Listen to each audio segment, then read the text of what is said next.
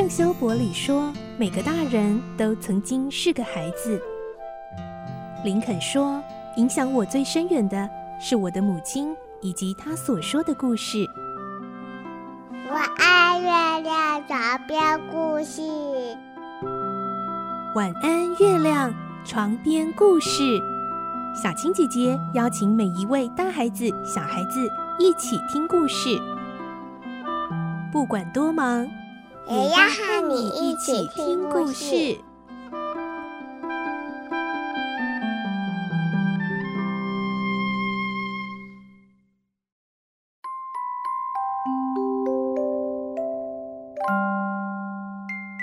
晚安，欢迎你和我们一起听故事。我是小青姐姐。这个星期我们要来听新的故事喽。还记得我们曾经听过福尔摩斯探案的故事吗？喜欢推理小说故事的人，除了名侦探福尔摩斯之外，还有一个人物也是不能错过的，那就是。怪盗亚森罗平，所以呢，今天开始我们要来听的就是这两大经典人物的精彩过招，推理小说中经典中的经典——怪盗与名侦探。福尔摩斯探案是英国作家柯南道尔写的，而怪盗亚森罗平呢是法国作家莫里斯卢布朗所写的。那么你们猜怪盗与名侦探是谁写的呢？是卢布朗写的哦。据说卢布朗看了福尔摩斯探案的故事，觉得很精彩，所以呢，下定决心要让罗平比福尔摩斯更出色，所以这个故事就诞生喽。而在我们要开始来听的故事中呢，总共会有三个案件，而借由侦查这三个案件的真相，亚森罗平和福尔摩斯精彩过招。然后呢，我们也跟着紧张的破案线索，一边思考，一边感受两大主角的斗智斗力的过程哦。今天是第一集，我们会听到第一个案件是跟一张古董桌有关。到底它有什么不为人知的珍贵之处呢？亚森罗平为什么要跟这位杰尔老教授争抢这张古董桌呢？来听今天的故事，《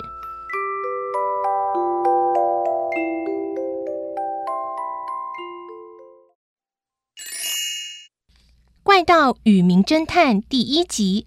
消失的古董桌。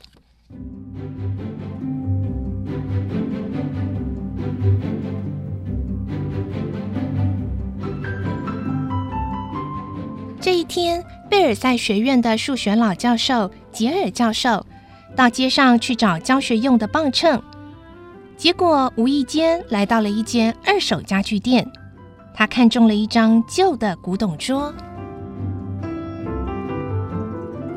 嗯，这个不错，抽屉非常多啊。他一边查看抽屉的好坏，一边自言自语地说：“哎呀，还是桃心木做的，哎，这些拉环也很结实啊。对了，就买下它当做苏珊的生日礼物吧。不过不晓得会不会很贵呀？”老教授并不富有，不过为了让女儿开心。所以跟老板讲了半天的价钱，最后用六十五法郎买了下来。但对老教授来说，这笔钱还是一个不小的数目。老教授写好了地址，对老板说：“就麻烦送到这儿去吧。”而这时候，一位刚刚走进店里的年轻绅士也看中了这张古董桌。老板，这个卖多少钱呢？哎，对不起啊，刚刚卖掉，很抱歉。哦，是卖给这位先生吗？年轻绅士失望的看了看老教授，老教授觉得很开心，因为有别人也喜欢，一定是很好的货品。幸亏他抢先了一步，然后他向年轻绅士点点头，就走出店门了。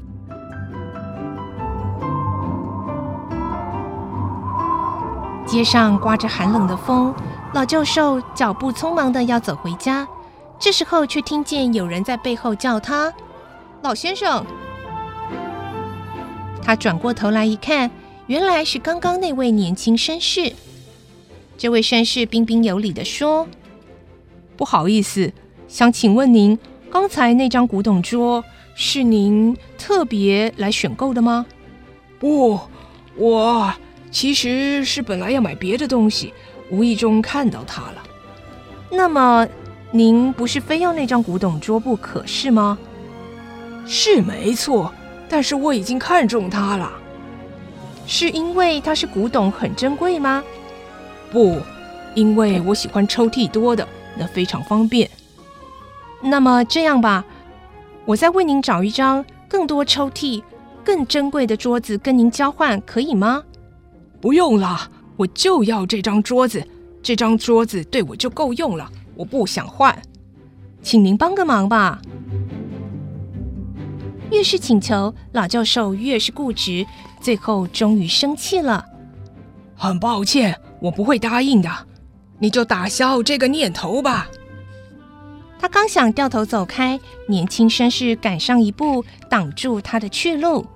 老先生，您不要生气，我不知道您花了多少钱，我加一倍的价钱给您，好吗？不行，那三倍呢？哎呀，你这年轻人怎么这么啰嗦啊？不换就是不换，几倍都是，我不是跟你做生意的。老教授怒火中烧，年轻绅士却默默的凝视着老教授的脸，好像有一股强大的震撼力，连正在发脾气的老教授也被这眼神逼得不敢再说什么了。但是不久之后，年轻绅士突然想开了，对老教授微微笑，就走掉了。老教授喃喃自语。真是个怪人呐、啊！哎，不过也许那东西相当珍贵，他才会死缠烂打半天。想不到啊，呵呵，我用六十五法郎捡了个便宜货，哎，太好了，它一定很珍贵吧？老教授回到了他在巴黎西南方贝尔赛的小屋子。过了一个钟头，老板就送来古董桌了。他开心的对女儿说。苏珊啊，快来！你看看这张桌子，是我要送给你的生日礼物呢。苏珊有着一双蓝眼睛，像玫瑰一样的美丽少女。她开心地搂住爸爸的脖子说：“啊，好棒的桌子！太棒了，爸爸，谢谢你。”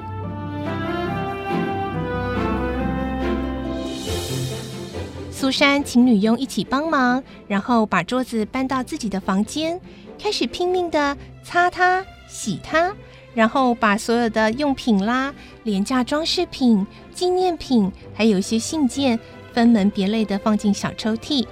特别是表兄菲利普写给他的信，他用红丝带绑好，放在抽屉的最底下。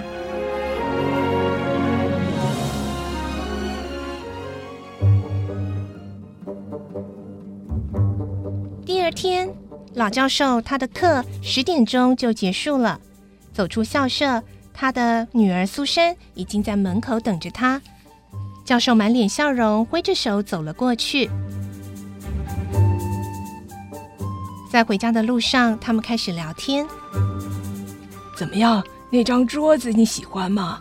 我很喜欢，很喜欢啊！我今天呐，高兴的满脑子都是那张桌子呢。待会呀，你回家一定要看看，我已经把桌子上面的拉环都擦得好亮好亮，像黄金一样呢。哈哈哈哈哈！好，待会啊，我就赶快回去欣赏，看看那张金光闪闪的桌子呢，我可能都认不出来了。回到家，苏珊赶紧来到自己的房间，但是打开门，她尖叫了起来：“啊，怎么会这样？”啊，怎么啦，苏珊？嗯，不见了，那张桌子不见了。啊，怎么会这样？的确，那张桌子竟然消失的无影无踪了。